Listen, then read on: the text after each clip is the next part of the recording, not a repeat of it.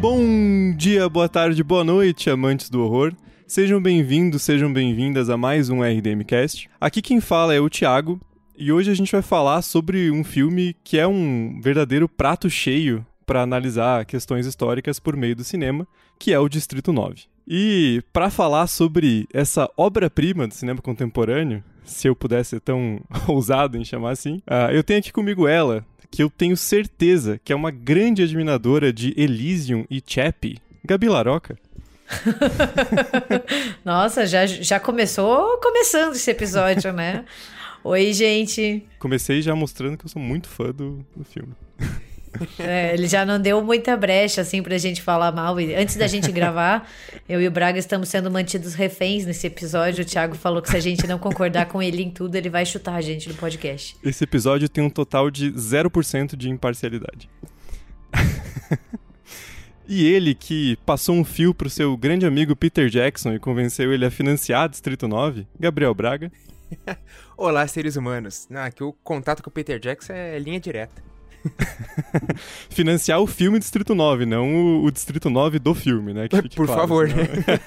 Vocês sabiam que o Braga tá bloqueado no WhatsApp do Peter Jackson? Tá. Ele tá. mandou tanta mensagem que ele falou: putz, vou ter que bloquear o Braga. É que eu tava pedindo Fome Animal 2, e daí eu fui muito insistente, ele acabou enchendo o saco de mim.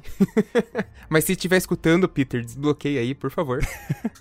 ele é fã raiz, criticou o Hobbit chamou o Peter Jackson de vendido. Tomou um bloco. Mas então, sem mais enrolações, vamos para os recadinhos e a gente volta para conversar sobre esse filme maravilhoso.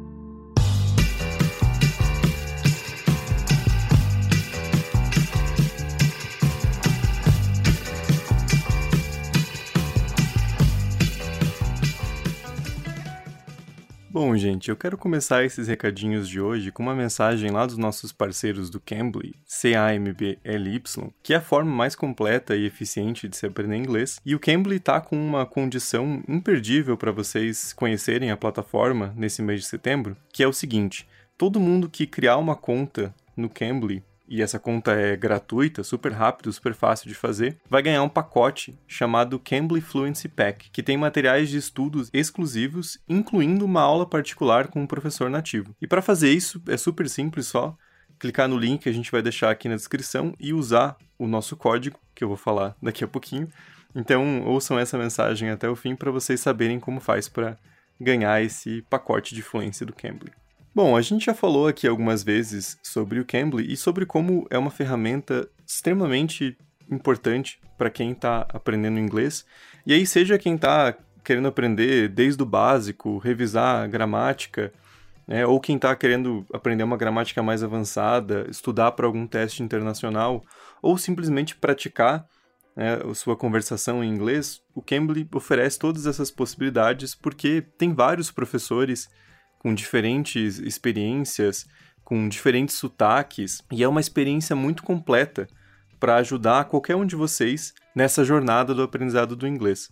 E eu tive conversando esses tempos com o Yuri, que é um professor sul-africano que trabalha no Cambly, e eu vou deixar vocês com um trechinho de uma conversa que eu tive com ele, que ele explica justamente as vantagens do Cambly, como tudo é muito prático, tudo é muito fácil pela plataforma, para te deixar confortável e ter uma boa experiência no aprendizado do inglês. Então, deem uma escutada. So it's definitely, you know, it's convenient. Uh, you can do it wherever you are. I have a lot of students that would phone me during their lunch times at work, mm-hmm. just have a quick chat, uh, find a quiet space. And you know, a lot of people really benefit from the platform. I think it's very effective, um, very intuitive. It's easy to use, uh, the user interface and such. Um, and there's a lot that can be learned. Bom, gente, então agora que vocês já sabem o quanto é fácil, o quanto é prático utilizar o Cambly, é, a gente está com um código exclusivo que eles forneceram para gente, que é o código RDMPACK, P-A-C-K, que te dá um pacote com materiais de estudo exclusivos totalmente gratuito para te ajudar nessa jornada de aprendizado no inglês. Então, é tudo super simples, super fácil. Você vai fazer uma conta gratuita no Cambly, não tem nenhuma cobrança, e você vai ganhar direto esse Cambly Fluency Pack, que é um guia estruturado em quatro fases diferentes para guiar o seu aprendizado. Então ele tem um material de reading, de gramática, tem videoaulas, apostila de exercícios e um webinar ao vivo com um tutor e inclusive uma aula particular, que vai ser só você e o professor testando o Cambly.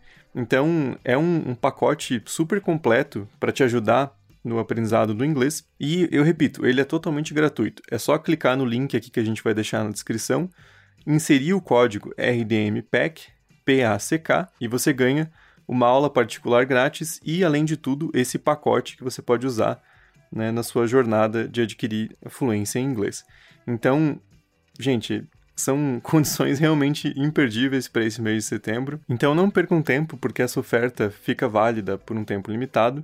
Se inscrevam hoje mesmo no Cambly e já comecem a aprender e aprimorar seu inglês.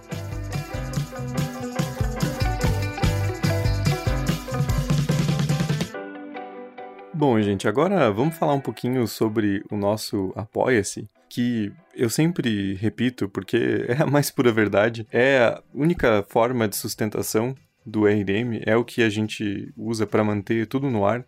Tudo que a gente faz no RDM, desde os episódios até as lives, os textos, o site, tudo vem da grana que a galera gentilmente repassa pra gente por meio do Apoia-se. Então, eu sempre agradeço demais nossos apoiadores e apoiadoras porque é uma galera que gosta tanto do projeto que está disposta a apoiar ele financeiramente e eu sempre acho isso muito incrível. E a gente sempre tenta dar o máximo possível de recompensas dentro dos nossos limites, tanto orçamentários e de tempo. É, mas eu vou falar aqui rapidinho para vocês quais são essas recompensas e o que vocês podem ganhar ao se tornar um apoiador, uma apoiadora do RDM. E lembrando que a gente tem uma ampla gama de recompensas, porque a gente acha importante que todo mundo consiga contribuir, não importando o valor. E eu sempre lembro que quem não puder contribuir com dinheiro, tudo bem, não tem problema nenhum. Vocês têm outras formas, compartilhando os programas, recomendando o RDM para outras pessoas, interagindo com a gente nos nossos posts no Twitter e no Instagram, principalmente. Isso tudo ajuda a gente a atingir um público maior. É, mas a gente tem a nossa recompensa de R$ reais ou mais, que te dá direito ao nome na sala dos apoiadores. A próxima recompensa, que é de 15 reais, é o inquilino do quarto secreto, que também te garante o nome na sala dos apoiadores. E além disso, te dá acesso ao grupo secreto do Telegram, onde a gente fica lá trocando uma ideia sobre um pouco de tudo, desde filmes de horror até gatinhos. A próxima camada de recompensa é a do inquilino do quarto secreto Backstage, que te dá acesso a todas as recompensas anteriores e também o acesso ao nosso grupo do Backstage, que tem uh, bloopers, dicas de futuros episódios e agora também uma gravação ao vivo por mês. Então, bem bastidores mesmo, vocês podem acompanhar como o RDM é feito no, no dia a dia. E também vocês podem votar nos nossos embates. Né? A gente tem feito sempre jogando a enquete lá no grupo uh, dos bastidores antes para a galera poder participar. Aí tem mais duas faixas de recompensa, que é o inquilino leitor, que você ganha todas as recompensas anteriores, então acesso ao grupo secreto, acesso ao grupo de backstage, e ainda você participa de um sorteio mensal, uh, seja ele de livros, já teve o sorteio das nossas canecas, sempre que a gente ganha algum algo de algum parceiro, como uma camiseta, a gente sempre é, repassa em um sorteio para os nossos apoiadores do Inquilino Leitor.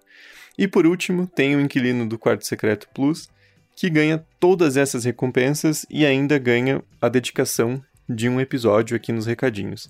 É, e a gente já adianto que a gente está pensando é, mais uma recompensa para essa faixa de, de apoio. Ano passado a gente fez, né, quando a gente fez aquele é, aquela fornada de canecas exclusivas do, do RDM, quem tava nessa categoria ganhou uma, uma canequinha, então a gente sempre tenta pensar em alguma coisa para agradecer é, a galera que tá nessa faixa, mas na verdade todo mundo, porque todos os apoios fazem uma super diferença. Então, se você se interessou por alguma dessas faixas de apoio e tem condições de apoiar o RDM financeiramente, eu te convido a acessar pelo apoia.se barra RDM. É só fazer uma conta no Apoia-se, é bem rapidinho, bem fácil. Ou, se vocês preferirem, também tem a opção de apoiar via PicPay. E aí é só buscar por República do Medo lá no PicPay. Para quem tem conta, fica uma mão na roda, dois, três cliques, você já apoia o RDM e os dois são espelho do outro. Então não se preocupem com é, ah, vou apoiar pelo. Vou usar o Apoia-se porque é o canal principal, tô com medo de usar no PicPay. Não, a gente consegue controlar é, os nomes, tanto no Apoia-se quanto no PicPay, é exatamente a mesma coisa. A gente manda os e-mails certinho com os convites para entrar nos grupos e a gente adiciona na lista de sorteio. Não se preocupem, porque eu sempre fico de olho ali é, para ver quem que está entrando no, no nosso financiamento coletivo, seja via Apoia-se, seja via PicPay. Mas então é isso, gente. Considerem apoiar o RDM porque é simplesmente fundamental para manter tudo funcionando. Então, vou deixar vocês com esse episódio sobre um filme que eu amo de paixão, como vocês vão ver, que é Distrito 9.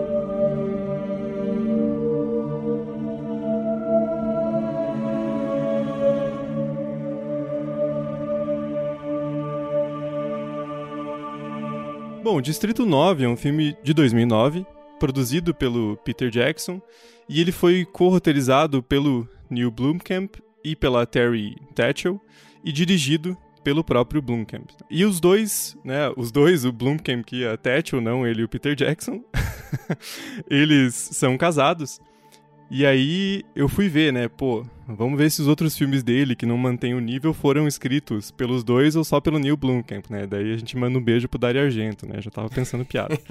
mas não dá porque Elysium não foi, mas o, o, o Chap foi, então não, não dá para dizer que, que a culpa é da, da ausência da, da Thatcher. Mas enfim, o o filme é produzido pelo Peter Jackson e o nome do Peter Jackson aparece bastante, né? Mesmo nos créditos iniciais, tem aquela coisa assim de Peter Jackson apresenta, né? Para usar um nome mais forte e chamar público, né? Os próprios cartazes e tal. E realmente o Peter Jackson foi quem foi atrás do, do financiamento e patrocinou o Neil Blomkamp, né? Porque é o primeiro filme, né? O primeiro longa dele. E, na verdade, ele estava contratado para dirigir uma adaptação da série de games Halo, né? E aí o projeto acabou ruindo. E o Peter Jackson falou: pô, esse cara é muito bom, não posso deixar ele sem, sem trazer nada ao mundo. Então ele falou aqui, ó, Neil, tó 30 milha, faz o que você quiser aí, pega um, um projeto que você tiver afim de, de fazer aí e bora. Eu quero saber se ele falou isso mesmo, se essas informações são verídicas ou se são as vozes da sua cabeça criando Não. uma narrativa. Verídico, 100%. Tem as mensagens aqui, vazou. Saiu no Intercept. Fonte, vozes da minha cabeça. e, pô, 30 milhões pode não ser um, um, orçamento gigantesco nível blockbuster Marvel Disney assim, mas já é um dinheiro muito considerável, né? E, e vendo o resultado final do filme, cara, ele, ele, aproveitou cada centavo desses 30 milhões aí, né? Porra, ele, sim, fez, ele fez render demais. Não, para um primeiro filme, assim, que você tá dirigindo ali, escrevendo, eu acho 30 milhões, um belo orçamento, e você uhum. ter o nome do Peter Jackson endossando, que a gente é. sabe que dentro do mercado isso é muito impactante você ter esse nome. É, o cara saiu bem, assim. A gente que a gente pode dizer que Distrito 9 já saiu com uma vantagem, né? Sim. Uhum. Não, e, gente, um filme sul-africano, né? E aí não é sim, é nem um comentário sobre o cinema sul-africano, mas a gente sabe como o público estadunidense é com, com relação a ou o filme falado em outra língua ou com um sotaque que eles acham incompreensível, né? E tem, tem um ator estadunidense no, no elenco, o resto é tudo, são todos sul-africanos, né? Ou de outras nacionalidades. Mas não é um filme que é muito palatável pro, pro público estadunidense, né? Então é realmente impressionante o cara ter conseguido essa grana toda para fazer o primeiro filme dele, né? E, e o filme rendeu 210 milhões na bilheteria mundial, né? Então, assim, foi um investimento certeiro, né? O Peter Jackson tem um faro infalível. e além de tudo, a parte visual do filme foi produzida pela, pela Weta, né? A empresa do Peter Jackson. Então, o filme é claro que a gente tem que ter um certo distanciamento, pensar que 2009 já faz 12 anos, então assim, né, não são efeitos de hoje em dia, mas o filme é muito bem produzido E ele foi um sucesso, tanto de, de público quanto de crítica, né? Ele foi indicado a quatro Oscars, inclusive melhor filme, o que, de novo, né, para um, um diretor estreante, né? Um filme sul-africano, é uma coisa bem, bem impressionante. Também foi indicado a roteiro adaptado, montagem e efeitos especiais, né? E infelizmente não, não levou nada. É, mas tudo isso para dizer que o filme ele surge já como um fenômeno, assim. Eu não vi na época mas eu lembro que se falava muito desse filme, né? Foi uma coisa, assim, é, que tava todo mundo assistindo e como ele tem, teve esse efeito de choque, né? Uma temática bastante nova, né? Uma abordagem muito diferente, um estilo de mockumentary com sotaque sul-africano, que não é uma coisa que a gente vê muito. E um filme muito bom, né? Então é, foi um, um lançamento impactante, né? A própria campanha de marketing do filme começou em 2008 na Comic Con de San Diego, né? Uhum. Então, assim, isso já mostra como o filme veio com muita força. É, eu não sei vocês, quando foi a primeira vez que vocês assistiram, mas eu cheguei a assistir no cinema. Uhum. É, e eu lembro, assim, que eu fui sem saber muito da premissa, da história, até do contexto de produção. Mas tava todo mundo falando assim: nossa, tem que assistir esse filme, esse filme é muito bom. É, e eu fui, acho que eu tinha uns 17 anos na época, não uhum. sabia muito o que eu estava assistindo, né? Aquele filme que, que a gente às vezes tem que assistir duas vezes, mas eu lembro que eu gostei. Uhum. Por mais que eu talvez não tenha pego tanto das nuances e do contexto que ele faz, é, eu gostei. Eu falei, pô, é um filme muito bom. É, não, não tive a mesma sorte de, de ver no cinema. Eu acho que eu assisti, deve fazer uns quatro anos, assim, eu assisti quando eu tava disponível num serviço de streaming aí, não, não sei se ainda continua, mas quando tava disponível, daí eu vi assim e lembrei que, porra, esse filme se falava muito e tal, fui assistir e realmente todo o hype é justificado com, com, com, esse filme. O filme é, é incrível. Só pra elogiar, igual o Thiago tava elogiando no início.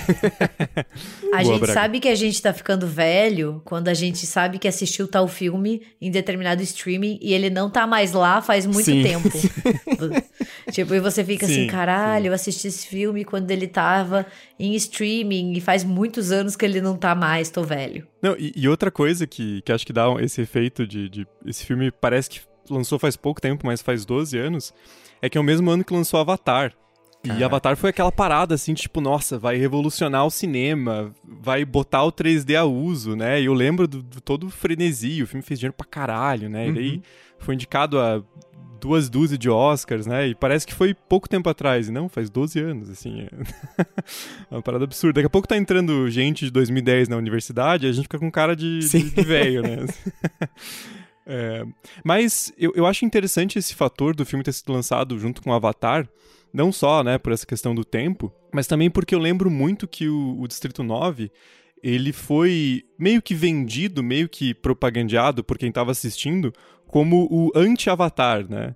Porque Avatar é aquele filme de né, efeitos visuais absurdos e foi gasto uma grana gigantesca. Uhum. Filme do David Cameron tal, era para ser um espetáculo de cinema. E a história é aquela porcaria, né? Pocahontas no espaço. É, assim, tipo... Eu acho a Avatar muito chato. Não, é, acho muito chato. Se alguém quiser me apedrejar, que seja agora. Não fui assistir no cinema. Fiz um statement, não fui assistir no cinema, assisti em vídeo, achei um saco. Achei muito chato. Até hoje eu não entendo o hype não entendo aquela bilheteria enorme uhum. e vou uhum. confessar, fiquei feliz quando Vingadores passou Avatar. tipo, fiquei, chupa Avatar, chupa. Sim. Não, e, e, e, o Distrito 9, né, que tem um investimento, não é também nenhum projetinho, né, indie, mas é, ele tem um investimento menor e ele tem um visual que bate de frente com, com Avatar, claro que sem aquela coisa do 3D, não, o mundo de Pandora e tal, mas a mensagem do filme e o roteiro é mil vezes superior a Avatar, né? Porque é meio batido dizer isso, mas Avatar vai muito na, naquela pira do, do bom selvagem, né? E aí é os humanos estragando o ambiente natural, e se fosse só a natureza ia estar tá tudo bem, né? Uma visão meio Rousseau, assim, tipo, uma coisa né, brega pra caralho. E Distrito 9 faz uma, uma, uma alegoria super ácida com, com questões uhum. raciais uhum. e com apartheid. Então, o filme acho que se, se beneficiou bastante disso também, né? De ser um.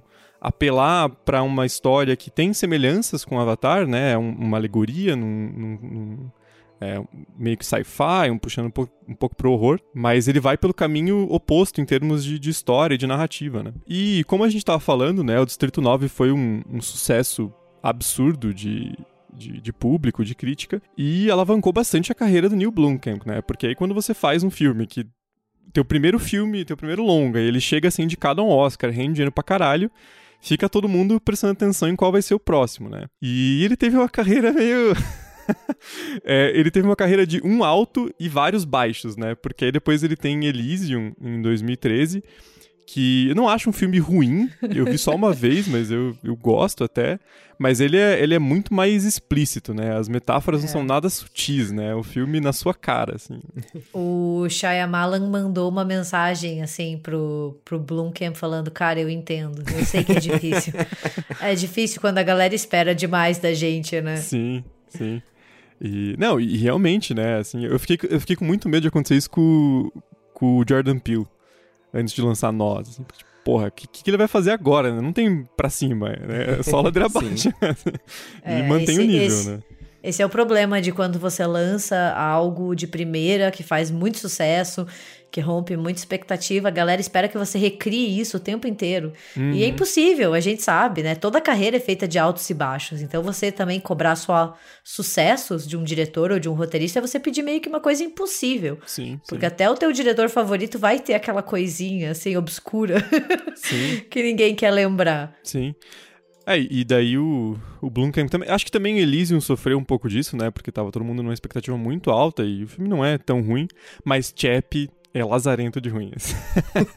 Os mulletzinhos do, do Hugh Jackman, assim, aquela banda sul-africana, sei lá o que, cara, o robozinho. É um filme horroroso, né? Sabe a única coisa que salva Chap? O Dev Patel. Não tem como olhar para aquele homem e você não não sentir o teu coração derreter um pouquinho. Gente, eu tô olhando aqui agora uma foto dele. Vocês têm que ver. Eu queria muito compartilhar com os nossos ouvintes, porque esse homem é tudo de bom. Ele salva qualquer produção onde ele aparece. Momento de apreciação, Dev Patel. Assistam The Green Knight, que é um. É maravilhoso. Ele é perfeito. Tudo que ele toca é mais um crush pra minha lista. E aí o Neil Blomkamp, ele teve esses, esses baixos, o nome dele ficou meio na lama, né? Ninguém vai querer investir no cara que fez Chap. E, e, ele teve os curtas lá do Oats Studios, né? Que estão. É um canal do YouTube que tem curtas muito legais, né? E ele conseguiu é, atrair a Dakota Fanning. Tem um curta que tem a Sigourney Weaver. Então. E, pô, é muito bem produzido, né? Porque aí o negócio tem 15, 20 minutos, você consegue investir o orçamento que você tem bem melhor. E por causa disso, ele começou a rolar uns, uns boatos, né, de que ele ia fazer um projeto para Alien, né, e, e, foi uma coisa engraçada, porque ele postou um, uns, uns sketches, assim, uns, uns rascunhos no Twitter, e depois disso começou a gerar um buzz e a 20th Century Fox confirmou que tinha algo sendo produzido, né, e até onde, onde eu saiba, a última informação é que foi completamente descartado, assim. Então, coitado do nosso amigo Neil, tá, tá tendo dificuldade para se recuperar, né? Ele tem um, um filme de horror para lançar agora em 2021 chamado Demonic. Não vi, tá? Não lançou ainda, mas as reviews estão tão bem ruins e o trailer é meio sofrível, assim. Então, acho que acho que não vai ser o ano de retorno do, do Neil Blomkamp complicado. Mas no em meados desse ano aí agora, em, na metade de 2021, começaram a ter várias notícias de uma confirmação de Distrito 10, né, que seria uma, uma continuação, um retorno. Só que assim, é aquelas hum. confirmações de mais de vazamento do que realmente uma confirmação oficial, né? Sim. Mas diz que eles estão trabalhando em Distrito 10. É. e aí e também... daí fica a pergunta: precisa? É. e ainda o nome, no Distrito 10. Putz, será? Eu acho que algumas coisas não precisam de sequência, Sim. assim. Eu acho que Distrito 9 talvez é. seja esse filme. Ele tem a potência sozinho, uma sequência pode estragar muito o primeiro filme. E você ficar uhum. assim, ele até esvaziar o significado dele. Sim, sim. É, a sim. única declaração do Blomkamp que eu vi é que ele disse que Distrito 9 era uma alusão à história sul-africana e Distrito 10 ia ser uma alusão à história dos Estados Unidos, em algum episódio específico, só que ele não falou qual, mas ia ter relação agora com a história dos Estados Unidos. E daí eu fiquei muito encucado, assim, do que, que ele tá falando. Parece que ele quer fazer uma coisa meio antológica, assim, cada filme conta uma história. Vai, ele vai virar o Ryan Murphy agora? tipo, é. nada contra, adoro o Ryan Murphy, mas é tipo antologia, antologia, antologia, uma hora a galera enche o saco, né? Sim. Sim. Eu acho perigoso esse tipo de, de continuação, porque você pode perder muito o que você conquistou com o primeiro filme, as reflexões, é. os significados, a crítica. Porque daí você transforma em mais uma máquina de fazer dinheiro do que em um filme para gerar essa reflexão. É, e como a gente vai falar depois, né, o Distrito 9 termina num final aberto que é perfeito pro filme, assim. Eu não quero uhum. ver uma continuação, a não ser que ele vai explorar de repente uma segunda nave, sei lá, mas aquela história tá fechada, assim, seria uma cagada sim, sim. enorme reabrir, né? They're spending so much money to keep them here when they could be spending it on other things. At least they're keeping them separate from us. Bom, e o Distrito 9 é uma clara alusão ao apartheid, né? O, Braga falou de que o, o próprio Neil Blomkamp falou que é uma, uma alusão à história sul-africana. E isso fica muito óbvio, né? É, e aí, só para quem não tá muito boiando, né? O, o apartheid foi um sistema que existiu na África do Sul ali do final dos anos 40 até a metade dos anos 90, né? É, já no começo dos anos 90 desgastado, mas ainda foi lei até 94. E era um regime de segregação racial completamente institucionalizado. E né, existiram regimes de, de, segregação racial, eh, inclusive nos, nos Estados Unidos, né, eh, uhum. durante muito tempo, mas o, o, grande. O que chamava muita atenção no apartheid é o quão institucionalizado ele era, né? Então as pessoas eram obrigadas a carregar na sua identidade se elas eram brancas, é, indianas, negras ou não brancas, que era uma categoria mais ampla. Né, e, e, tudo era colocado em lei de forma muito explícita, né, a, a segregação. Enquanto nos Estados Unidos era aquela coisa meio né? Assim, é segregação, é bem óbvio, mas fica um pouco debaixo dos panos, né? É, e, o, e, e, também a outra questão é a longevidade do, do regime, né? Ele durou até 94.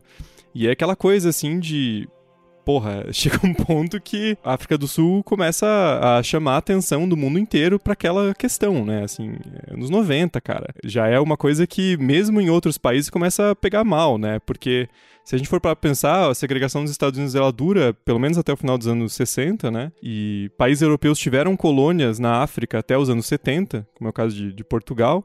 É, e aí, mas, porra, anos 80, anos 90 começa a ficar bem feio, né? E aí tem várias reprimendas da ONU, mas ninguém muito disposto a, a uhum. fazer nada, até que o regime acaba ali no, no, começo dos anos 90 por meio de um referendo e a eleição de um presidente disposto a, a reformar o sistema, né? Mas é algo que deixa marcas profundas na, na história sul-africana, né? Não tem nem como, assim. É...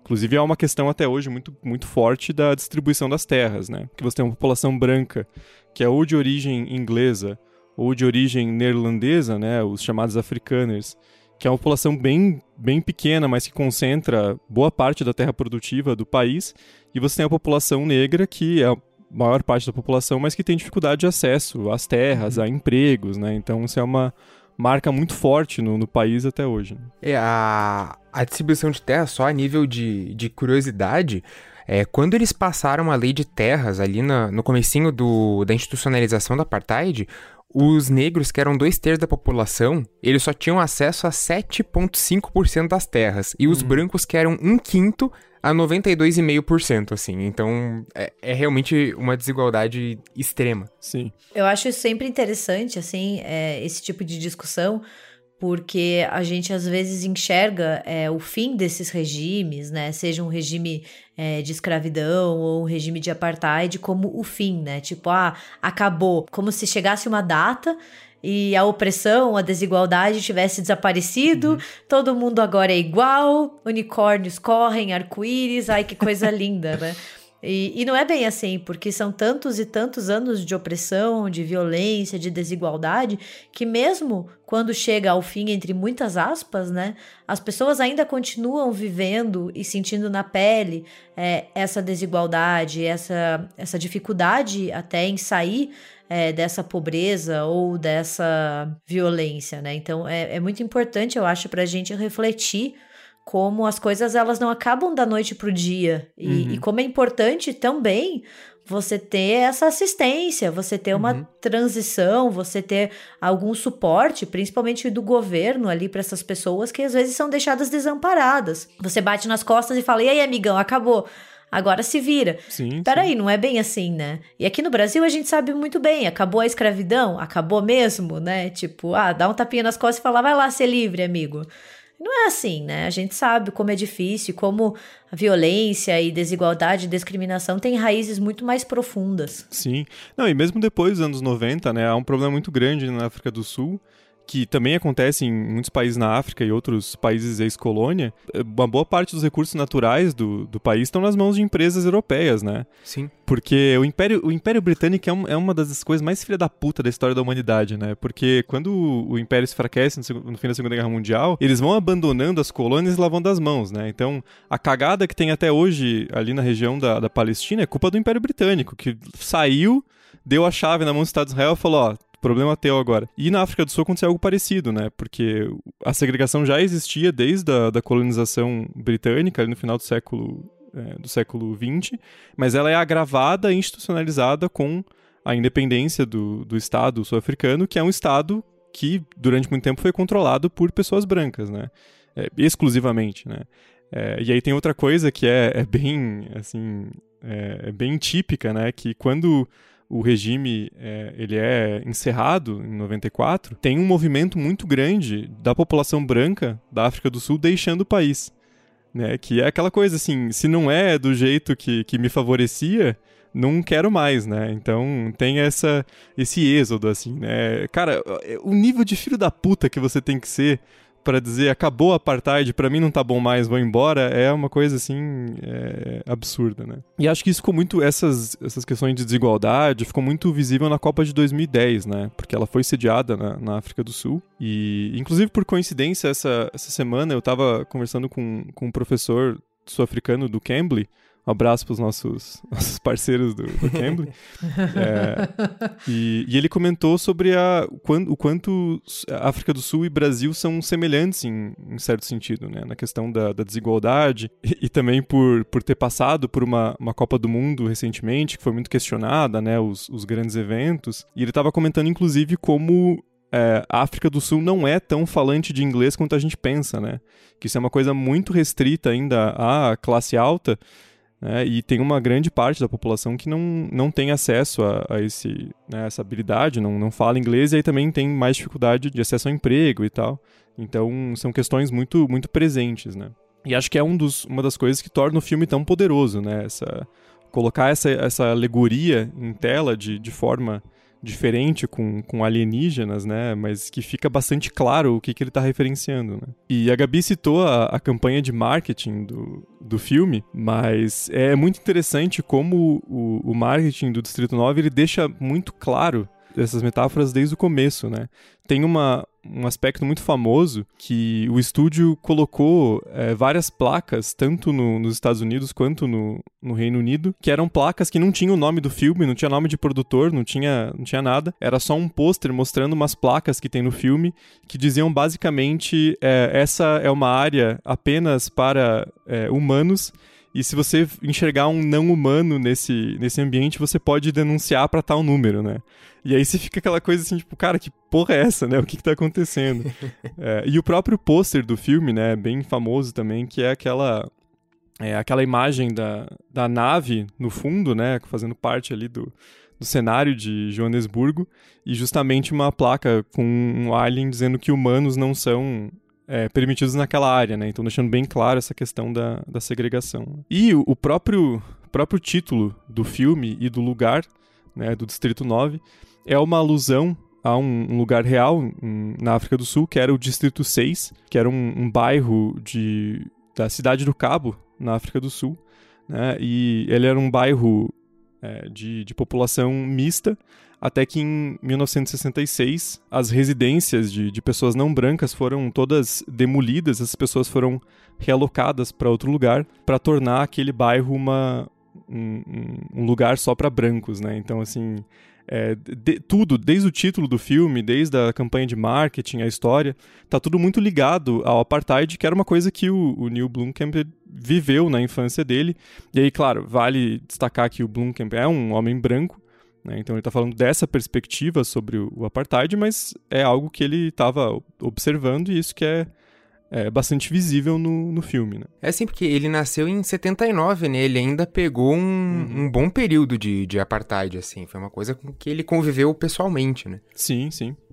E essa a discussão toda agora, revisitando o filme, eu lembrei muito também, prometo não dar spoiler, mas do novo Candyman, porque tem uma, uma cena, né, em que os personagens explicam sobre também esses bairros dos Estados Unidos. Como o Thiago falou, né, também teve uma segregação, embora não tão institucionalizada assim, uhum. mas existiu.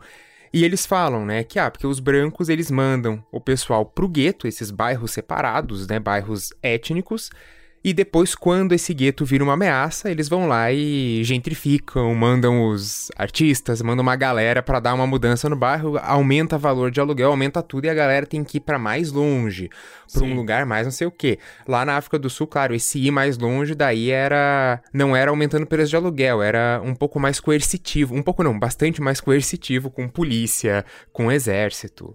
Sim. Mas me lembrou muito essa, essa discussão do, do Candyman também. Eles mandam os hipsters, né? Estados Unidos manda, manda hipster. Tem uma coisa que é, é, é, muito interessante que, que eu descobri pesquisando sobre o filme, que aquela, aquele ambiente do Distrito 9, né, as cabanas que eles utilizaram na, na gravação, elas não foram construídas pelo filme. Ela é um lugar real, né, um, um ambiente bastante empobrecido de Joanesburgo, e são cabanas que pessoas moram realmente, né, e, e mesmo quando tem tomadas aéreas do, do, do lugar, do, que, do Distrito 9, você vê que aquele ambiente não é muito diferente de outras regiões é, bastante pobres da, uhum. da cidade ali de Joanesburgo, né? Então, é uma coisa, é uma metáfora muito forte para 2009, para hoje em dia e algo que é muito fácil você você identificar, né? E aí tem outra coisa que é um grande destaque do filme, que é o estilo de mockumentary, né? E isso é, é, é genial, assim, porque o próprio trailer de divulgação, ele começa só com os comentários, né, dos pesquisadores, e aí tem aqueles títulos embaixo, né, que dá o nome da pessoa. Parece um documentário do, do Net Geo, né? E aí é, é, muito interessante porque o trailer, recomendo que, que assistam, ele começa falando e ele fala de uma crise de refugiados, de imigração, é, e os aliens aparecem, tipo, 40 segundos depois, assim. Então, ele dá a entender que é um, um documentário, alguma coisa falando sobre um, uma, um, uma questão real, e do nada aparecem alienígenas, né? Então, é, é muito interessante. E esse próprio estilo de, de documentário do filme dá um, um senso de realidade muito forte, né? Porque ele começa ali com o protagonista, o, o Vicus, e ele tem um aspecto meio The Office, assim, né? A galera no ambiente de trabalho, eles estão contando umas piadas, assim, começa num clima muito descontraído e você empatiza com, com o personagem e dá um ar muito de realidade, né? Ele tem um aspecto de found footage também, então parece que foi um, um material achado, né? E você entra muito na, na história com aquela câmera na mão, né? Então é, é um, um, aspecto muito interessante do, da forma que o filme foi feito, né? Eu gosto bastante desse estilo de mockumentary do filme, é, porque além de questionar bastante essa ideia do que é real e do que não é real, porque ele já mostra muito ali, como o Thiago falou no próprio trailer, é, os aliens, né? Então, o que você está esperando ver algo que condiz com nossa realidade, com o nosso cotidiano, e pá, tem um alien ali, né? E, e isso é muito bacana, porque o mockumentary permite isso, né? Ele é um, um, um gênero ou um subgênero, não sei qual seria a definição, né? E para quem não conhece o termo, né, ele é um formato de documentário tirando sarro, né? É justamente para ser falso. A gente tem muito essa ideia de que documentário condiz com realidade, o que não é verdade, porque documentário é sempre baseado em escolhas, edição, corte, né, roteiro. Então, de, de realidade ali não tem nada, né? Sempre para con, conduzir uma ideia. E o mockumentary, ele tira ainda mais sarro disso. Então, eu acho que o filme se beneficia muito em seguir esse estilo, junto com o found footage, né? uhum. né? Que é você, uhum. daí achar que o que você tá vendo foi encontrado, mas ao mesmo tempo são aliens. Então, ele, ele fica tirando sarro o tempo inteiro, porque as, as situações que a gente vê ali são muito plausíveis, de acontecer com a gente, de acontecer no mundo que a gente vive, nesse mundo de bosta, né? Nesse mundo desigual, mas são com aliens. Então uhum. você fica assim, opa, peraí, tem um estranhamento. É, e mesmo a montagem do filme é maravilhosa, né? Tanto que foi indicado ao Oscar, né? E, e, e, ele corta esse comecinho, né? Com o, o Vico sendo... Ele é bem bobão, assim, né? Ele é, ele é meio uhum. pateta parece muito The Office o começo, e The Office já existia na época, então fica essa, essa referência. Mas logo corta para as pessoas falando assim, tipo, puta, eu não imaginava que ele fosse fazer algo assim, mas eu não julgo, porque talvez eu faria algo parecido. Daí os pais dele falando nele como se ele tivesse morrido, né? E você já fica assim, mano, o que, que esse cara fez, né, cara? Qual que é a grande cagada que esse, que esse maluco fez? Porque dá um ar muito assim de, de, de que ele fez alguma merda muito gigantesca, né? E o começo do filme inteiro, ele é uma grande quebra de expectativas, né? O, o uhum. primeiro ato. Porque ele usa um tropo da chegada de aliens, né? Que é algo que o cinema de ficção científica, mesmo de horror, explora demais, assim. É, é algo muito comum. Mas ele não usa nem o tropo da invasão e nem o tropo do contato. É aquela coisa, chegou uma nave, ela tá lá, né? E a gente não sabe o que que tá acontecendo, porque ela tá parada, pairando no ar de Joanesburgo. E em Joanesburgo, né, que geralmente sempre que tem uma invasão é no meio de Los Angeles ou Nova York, né, não tem, ou Londres, né, não, não tem muito... Os aliens são muito seletivos em, em ir pros Estados Unidos, né. Então eles chegam em Joanesburgo, e diferente de, de outros filmes, né, de primeiro contato, como o próprio Contatos Imediatos do Terceiro Grau, do, do Spielberg, né, que tem aquela coisa da música, as luzes e o encantamento, né? Os aliens querem fazer contato e eles usam né, um, um, som e algo belíssimo, né? E você fica, nossa, cara, agora vai, assim, esses aliens são maravilhosos, né? Ou o tropo do Guerra dos Mundos, por exemplo, né? Que uhum. os aliens chegam para matar todo mundo e aí a, referência na época do, do, do Guerra dos Mundos ao imperialismo, né? Os aliens chegam para destruir os humanos como os europeus fizeram em outros continentes, né? Nesse é tudo um anticlímax. Eles chegam e ficam parados lá. É isso. Assim, eles estão lá e aquela nave vira uma outra. Né, adiciona a paisagem do, do céu de Joanesburgo. E eles ficam três meses lá. E quando os humanos finalmente decidem né, abrir a nave e entrar, eles descobrem que os aliens, na verdade, são refugiados. Eles estão completamente à deriva né, e depois a gente descobre que a liderança deles foi exterminada. Então a população perdida que chegou na Terra por, né, por alguma cagada e tá lá precisando de ajuda. Né, que é tipo é a última coisa que a gente pensa quando a gente pensa nessa premissa né, da chegada do alienígena, né? Eles não estão nem querendo matar a gente nem ajudar, eles, eles precisam de ajuda, né? É, e aí o filme vira né, bastante realista no sentido de que é, seria exatamente assim que um governo humano lidaria com, com essa questão, né? Que é põe num gueto e ver o que vai fazer. E os aliens estão ali há 28 anos quando o filme começa, né? Uhum. É porque é, é, justamente é muito original a, a, premissa, porque a gente tá muito acostumado a ver o alien como inimigo, né? Então, uhum. como o Thiago falou, é, é sempre, quase sempre o negócio da invasão e tal. De vez em quando o filme mais bonitinho vai falar de, de um contato como o ET ali, fazer amizade com o menino, não sei o quê. Mas assim, os grandes filmes de ficção científica, mesmo de horror, é sempre uma invasão, uma coisa mais. Ou o próprio Alien, né? Não é necessariamente uma invasão, mas ele é uma força destruidora, extremamente perigosa. E. Quando você está esperando aquele inimigo super perigoso e que vai matar e conquistar, na verdade eles estão pedindo ajuda. e daí quebra completamente a expectativa, tanto da, da gente quanto espectador, mas também do, dos personagens, né? Que pensam numa talvez uma, uma nação, um planeta tão poderoso e na verdade é um bando de gente pedindo ajuda. Que Sim. embora eles tenham armas extremamente tecnológicas ali avançadas, eles não estão usando para conquistar o nada, eles estão sofrendo. Sim, eles estão impedidos de voltar para casa e eles estão meio uhum. sem o que fazer, né? Não, é, e o filme não romantiza, né, o contato, porque o ser uhum, humano uhum. mostra a sua verdadeira face, que é ser filho da puta. É. Resumindo, assim, né? Sim. É, o filme mostra como os seres humanos são filhos da puta e que provavelmente os aliens deveriam vir aqui e destruir a gente de uma vez, porque a gente não merece mais nada do que isso. É, porque é, tem esses dois polos opostos no cinema, né? Ou tem até uma romantização do contato, né? Ah, eu adoro o ET, ok, mas tipo, ai, gente, né? O menininho ia querer matar o ET se visse ele, considerando ser humano. E daí tem o outro polo que é o alien sempre como essa arma, como o Braga falou, essa arma destrutiva, esse inimigo, né? E aqui a gente fica vendo muito essa questão da sociabilidade humana mesmo, uhum. né? Que é o ser humano sempre forçando o diferente, o outro, né? Você coloca o outro em um local onde ele não pode te incomodar, né? Como se ele pudesse te contaminar.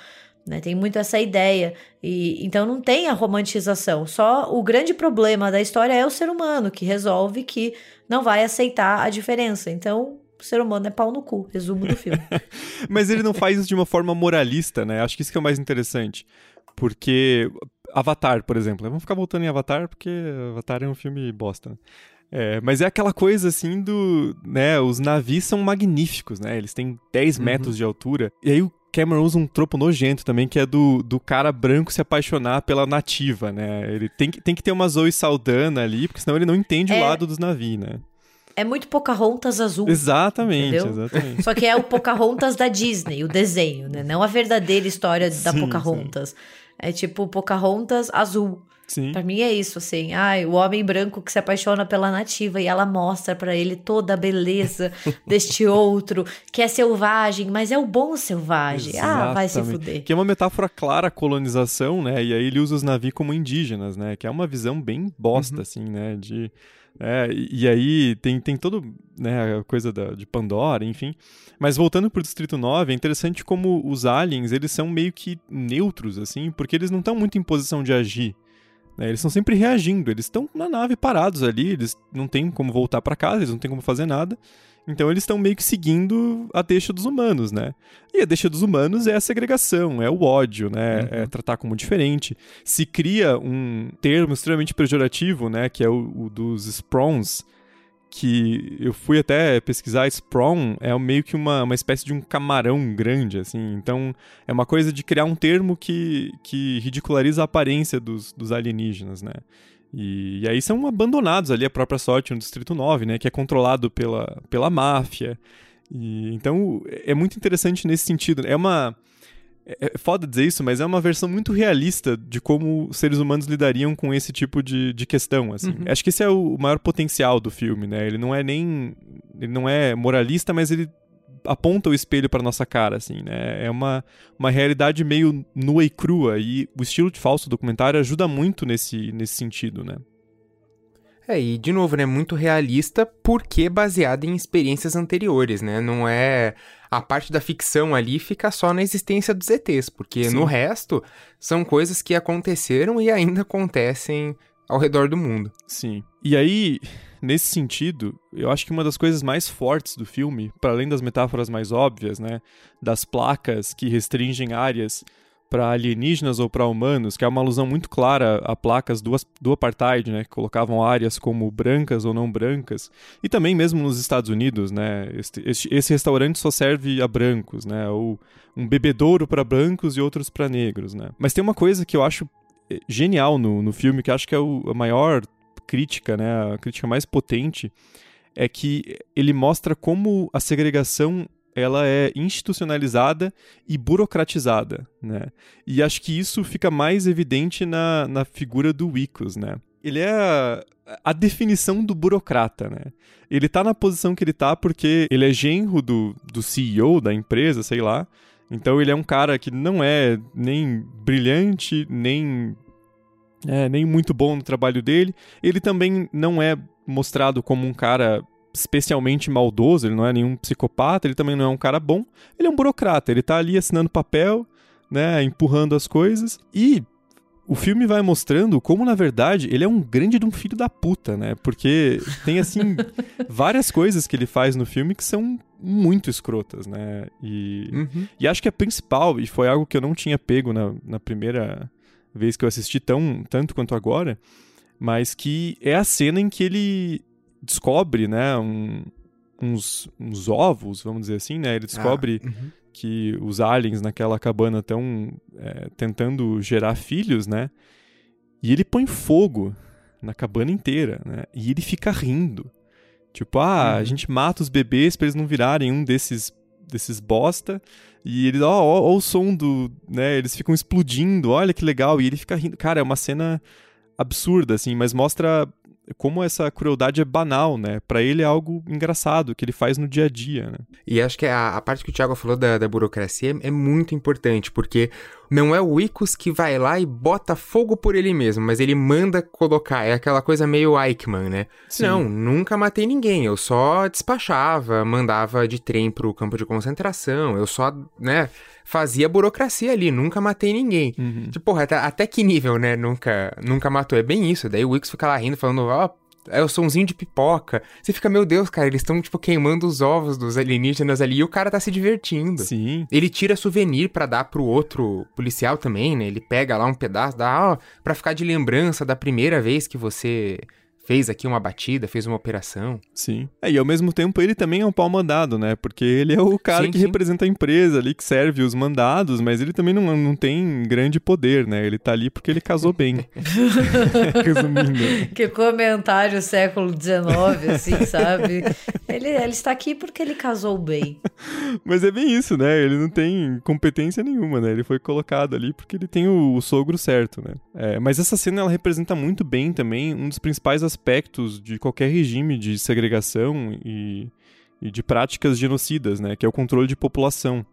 É, porque a gente descobre que os, os, aliens eles chegaram ali, eles eram cerca de um milhão quando eles foram colocados no, no Distrito 9, e a população atual gira em torno de 1,8 milhão. É, mas há um esforço muito forte por parte do governo de Joanesburgo de controlar a natalidade, né?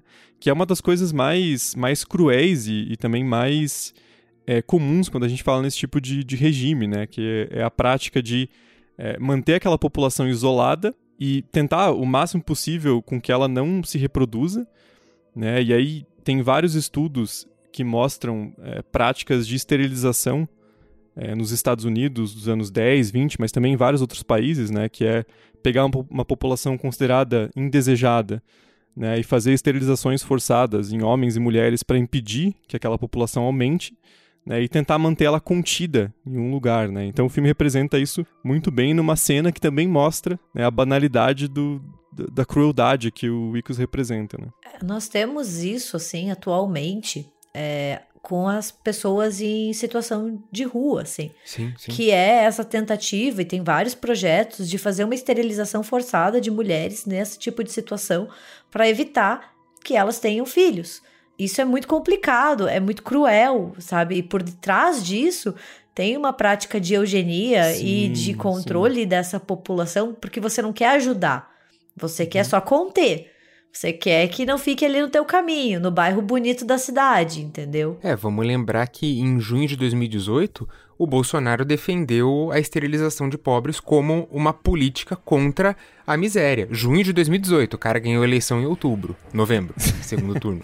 Tipo, cara, tá vivo isso daí, sabe? É, essas políticas são coisas muito próximas da gente. E 2020, quando tinha um monte de gente falando, inclusive o filho do presidente, né? Que às vezes consegue ser mais bosta que o próprio presidente. que aquela coisa assim, ah, Covid, vai morrer uns velhos. Mas aí tudo bem que uhum. alivia a aposentadoria, né? Tipo, sim, velho, sim. olha o nível da galera. Essa coisa da, das pessoas indesejadas em uma sociedade é muito é. corrente, assim. Não dá pra gente pensar como, como coisa do passado, né?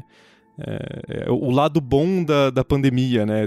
O que eu ouvi de gente falando que o controle de população era algo positivo da, da pandemia é, é assim, absurdo, né? Porque não é você, né, seu otário? Exatamente. Dá vontade de falar, porque não é você. Sim. Eu acho importante esse tipo de discussão, porque a gente vê como essas práticas, elas não estão tão distantes de nós, pelo contrário, elas ainda estão aqui no dia, nos dias atuais, e como elas encontram formas de serem reformuladas com discursos que parecem ser distantes, mas eles não são, entendeu? E eles têm a uhum. mesma essência, que é essa esse controle, é essa eugenia, essa tentativa de erradicar uma população indesejada, que vai sendo só revestido por diferentes argumentos, seja da pandemia, seja do controle de pessoas em situação de rua, uhum. que é tudo a mesma bosta, entendeu? É tipo, tudo ali, esse discurso é para você exterminar pessoas indesejadas, grupos indesejados. Então, tipo, a gente tem essa tendência, às vezes, a ver que o, achar que o problema não é com a gente, que o problema não é com a nossa sociedade, que não é um problema da do ano 2021, Mas é, sabe, a gente, é, o passado, ele não é tão distante e ele não tá tão finalizado quanto a gente gosta de fingir que ele tá, sabe? Sim.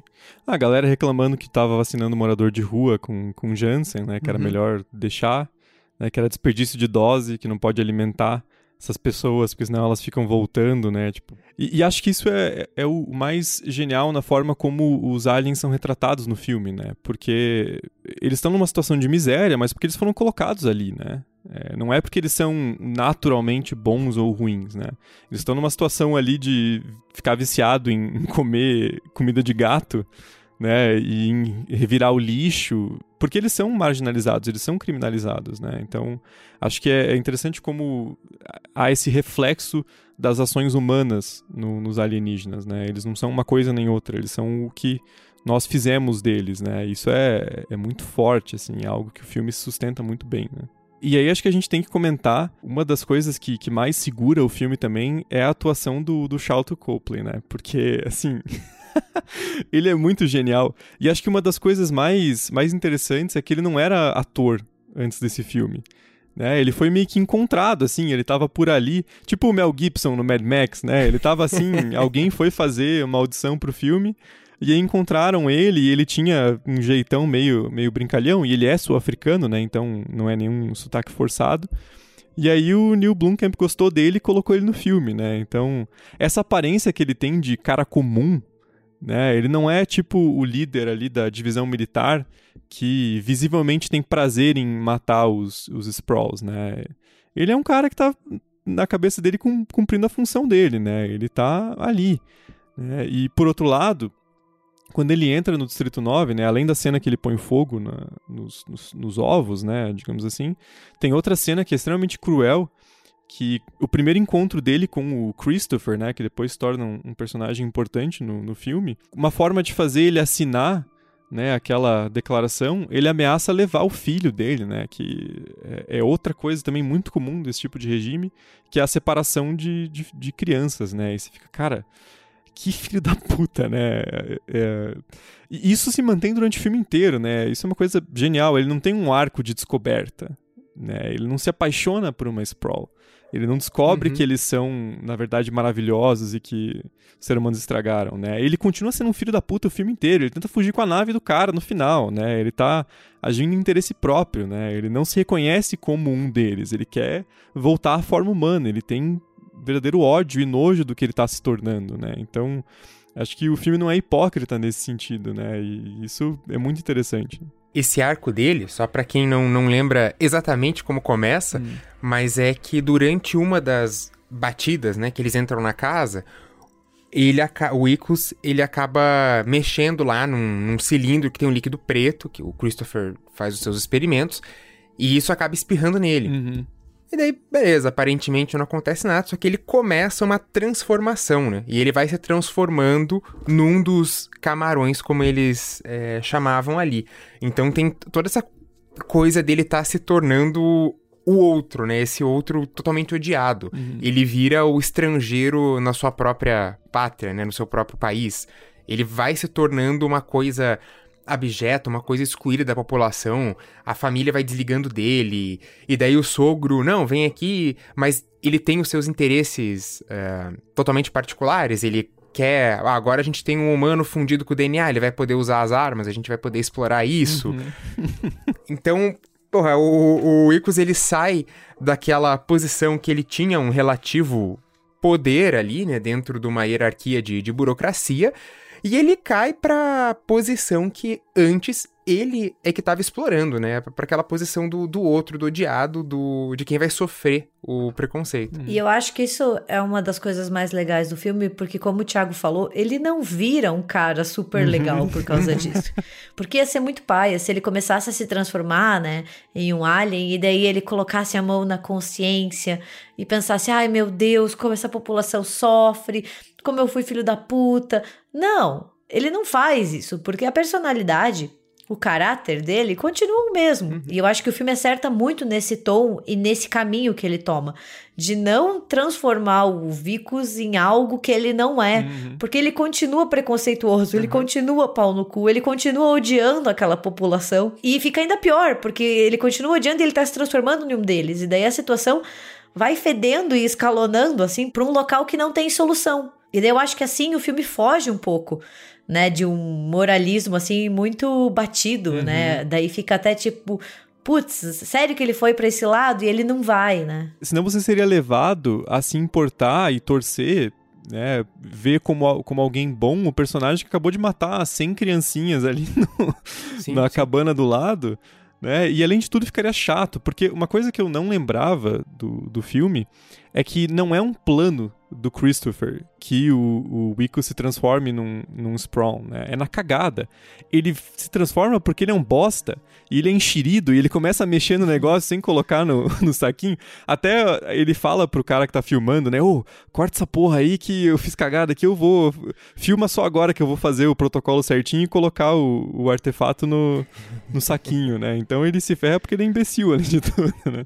É, e daí, assim, o filme, ele foge de uma estrutura narrativa que muitos filmes caem, que é você transformar o personagem pau no cu, assim, ou até o personagem que é o antagonista. Não que eu acho que o Vico seja o antagonista hum. do filme, assim, mas tem muitos filmes que fazem isso de fazer com que o antagonista, né, o opressor, fique na pele do oprimido e daí ele se redima uhum. e daí você começa a se importar com ele e daí, que nem o Thiago falou, vira essa jornada de descoberta e daí você inverte valores porque o personagem que é para ser odiado acaba que você gosta dele, você simpatiza. E tem muitos filmes que caem nisso, assim, de várias formas, de vários gêneros, assim, não dá, dá para pensar em vários que acaba invertendo essa lógica e você fica até se importando um pouco com o cara que você devia estar o tempo inteiro falando, não, esse cara é pau no cu. E o Distrito 9 não faz uhum. isso. Eu acho que isso é uma escolha muito inteligente do filme é, continuar por esse lado, assim, do, ó, ele pode estar tá virando um alien, ele pode estar tá sofrendo discriminação, mas no fundo ele ainda vai sentir que ele é humano. Sim. E sim. ele não vai se importar com essa população, ele não vai mudar as ideias dele, uhum. né? É, e ele tá agindo 100% em interesse próprio, né? Porque ele quer uma cura ali, o Christopher promete pra ele, que eu inclusive acho que é Miguel, não, ele não deve ter uma cura para aquilo, ele tá enganando o trouxão. É, mas ele continua agindo em interesse próprio, ele rouba a nave, né? Tipo, que coisa de filho da puta, né? O cara tá ali ajudando ele, sendo espancado, e ele rouba a nave e quer fugir ali pra, pra nave mãe, né? Então, acho que esse, esse arco é, é, interessante, né? E ao mesmo tempo, além da transformação física ser, ser muito bem feita, né? Fica um... É impossível não pensar em Cronenberg na mosca, né? Porque ele vai se transformando na, naquele ser. E a, a, primeiro o braço e depois a cena né, em que ele tira a camisa e tal, meio que a pele dele caindo, as unhas, né, muito também pro lado do, do body horror. Mas eu gosto muito do, do personagem do, do genro dele e da empresa em si, né, porque você acaba criando no roteiro um antagonista que é bem mais escroto que o próprio Wicos, né, porque uhum. ele é isso, ele é o burocrata. Então, se ele é o burocrata, tem que ter alguém acima que está ordenando aquilo, né? E aí o filme mostra né, de forma muito inteligente o interesse econômico daquilo tudo, né? Porque Sim. se você tem um regime né, de segregação, é, um regime daquele tipo, né, que parte do governo, mas ele não tem sustentação se ele não tiver o apoio de algum tipo de iniciativa privada, né? Então, aquela, uhum. aquela empresa ali que inclusive tem o um nome muito sugestivo de é, Multinational United, né? É, é tipo, é, é, uma multinacional unida, é isso o nome da empresa, né? É um, ela tá ali como um protótipo para qualquer outra, né? E, e o grande interesse dela é descobrir uma forma de operar as armas alienígenas, né, que são extremamente fortes e poderosas. Então, eles não hesitam um segundo, né? Eles não tentam ajudar o Wicos, né? O, o cara não tenta ajudar o genro dele e tentar salvar. Ele tenta usar aquilo como arma, né? Acho que isso é, é, é muito interessante, né? Porque a gente vai para aquela aquele lugar no subsolo ali, né? Que eles estão fazendo vários experimentos com os corpos dos, dos Sprawn, que aí também lembra muito os experimentos nazistas do, do Mengele, né? E, E na primeira oportunidade eles querem explorar o potencial econômico do, do Icos, né? E eles começam a se referir a ele como um objeto, né? Esse corpo vale não sei quantos milhões em termos de biogenética, né? E aí você fica, cara, que que filho da puta, né? E, e, aí de novo o filme ganha esse ar de realidade, né? Porque é, seria exatamente isso que aconteceria. Né? E o filme também explora que uma das das pessoas que aquelas entrevistadas no ao longo do, do filme, né?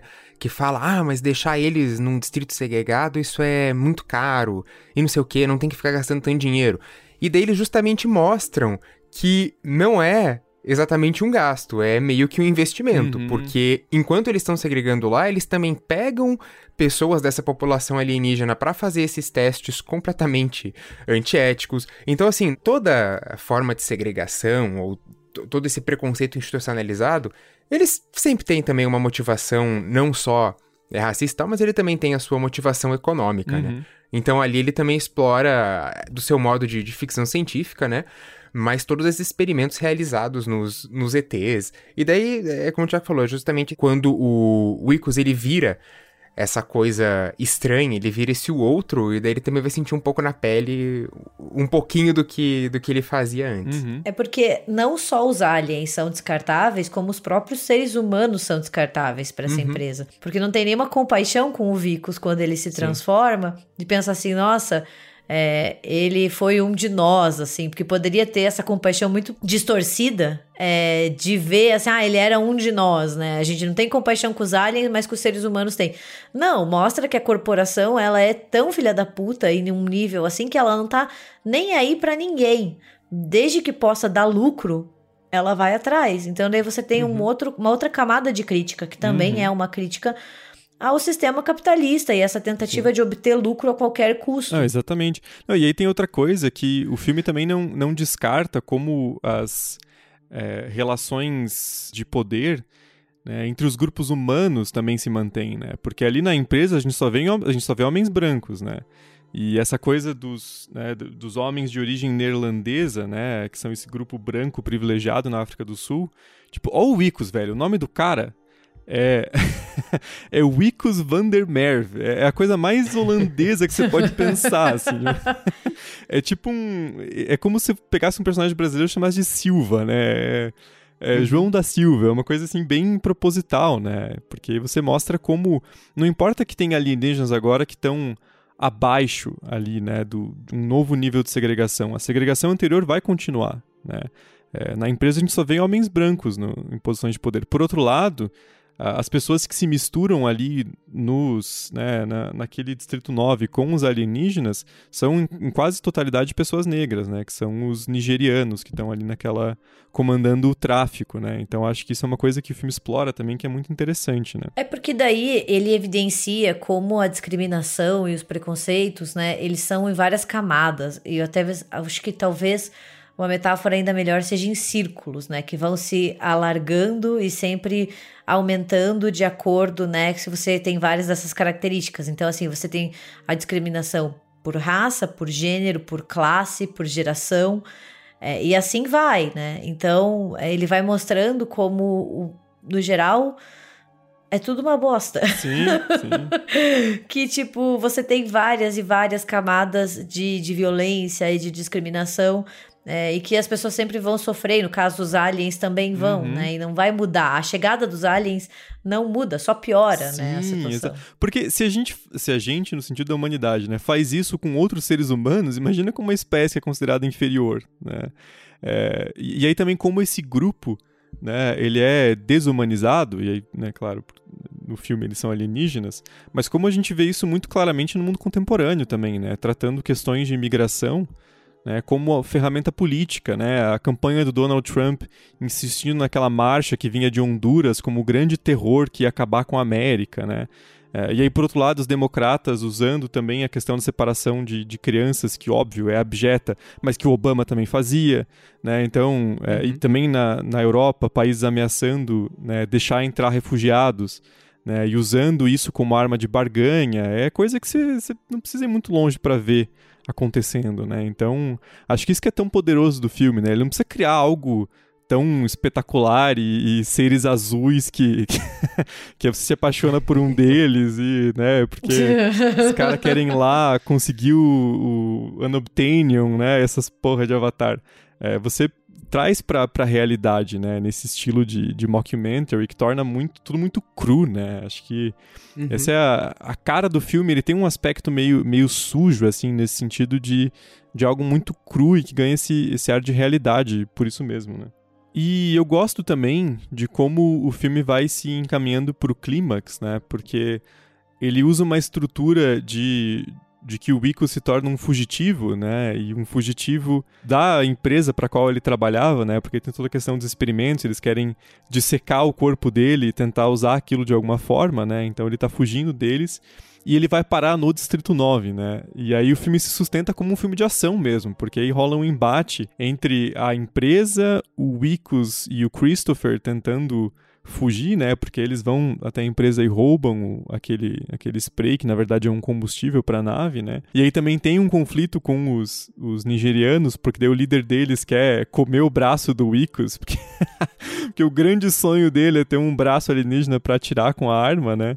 Então o, o filme sustenta nesse sentido, ele vai. Ele é muito ágil, né? E ele te dá elementos suficientes para manter a, a trama interessante, né? Ele não fica naquele mesmo ciclo vicioso, né? Então isso é muito positivo. E a própria forma como ele encerra, né? Porque daí a gente tem um final extremamente ambíguo, né? Que o, o Christopher e o, e o filho conseguem ir até a nave e ele promete para o Icos que em três anos ele, ele vai retornar, né? Mas a gente não tem noção nenhuma do que vai acontecer, porque a gente encerra o, o filme com o, o Icos né, completamente transformado em um, em um alien e ele molda ali aquela, aquela flor que ele entrega para a esposa, né? Então é, é um final bem, bem agridoce, assim. Né? É, até porque a gente não sabe muito bem o que, que os aliens vão fazer quando eles voltarem, é, né?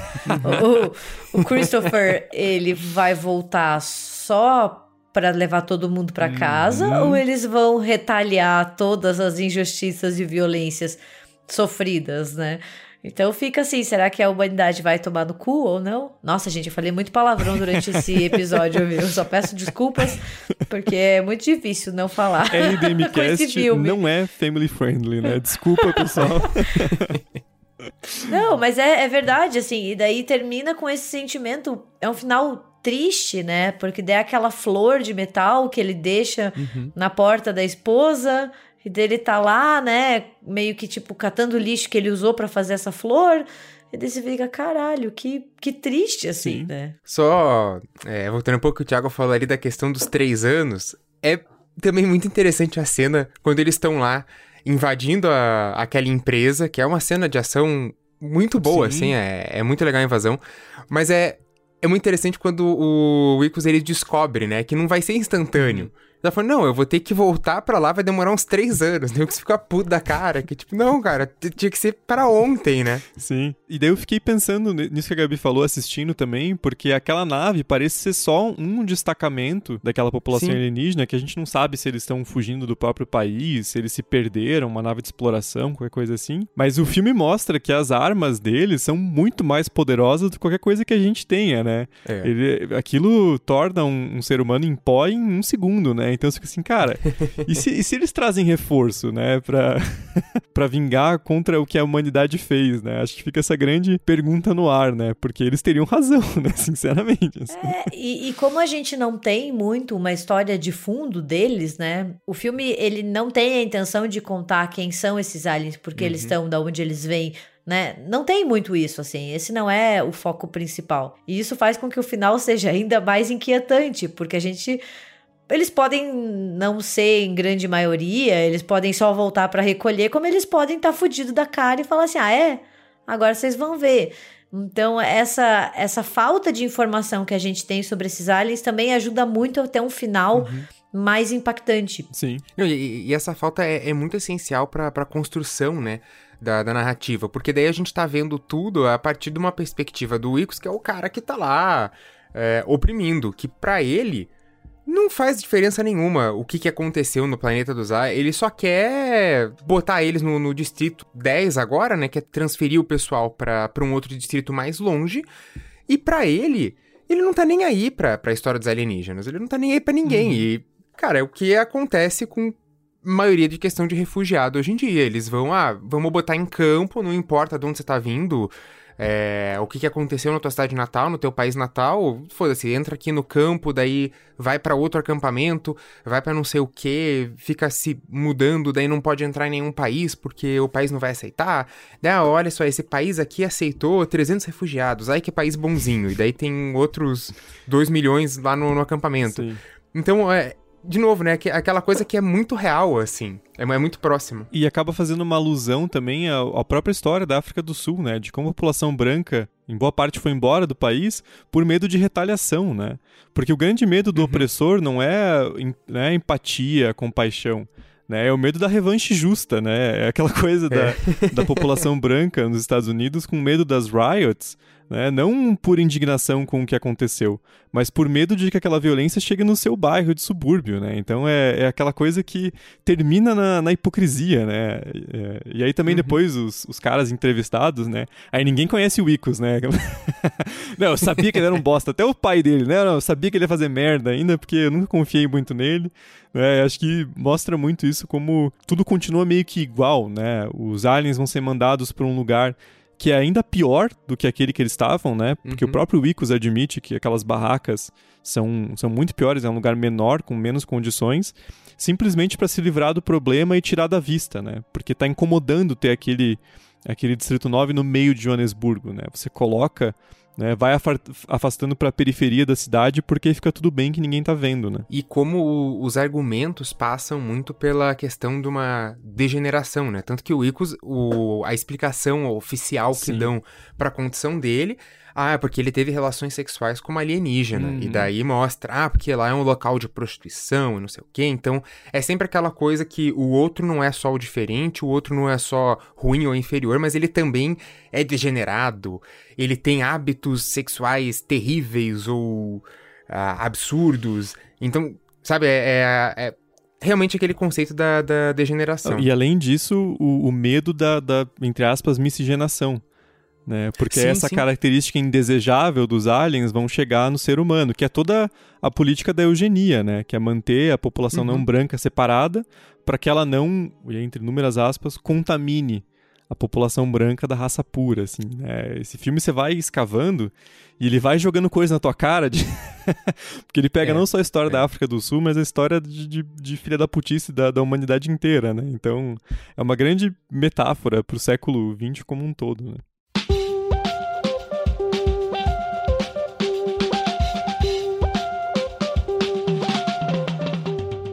Bom, gente, então esse foi nosso episódio sobre Distrito 9. É, espero que vocês achem esse filme uma obra-prima, tanto quanto eu, porque eu me empolguei na abertura já, como vocês puderam ver.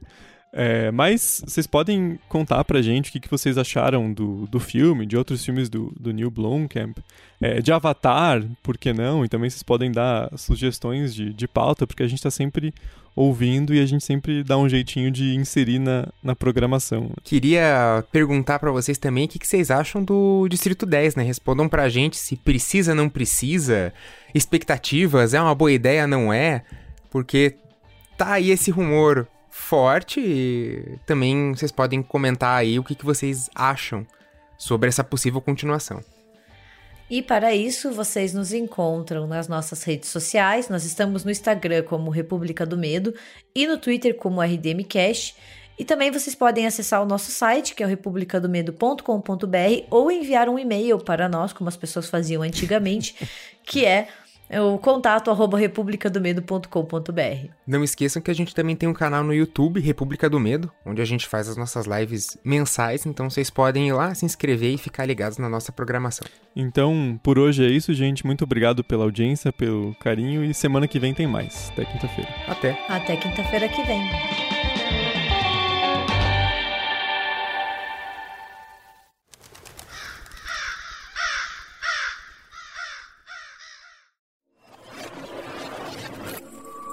Este programa foi editado por Ilha Flutuante.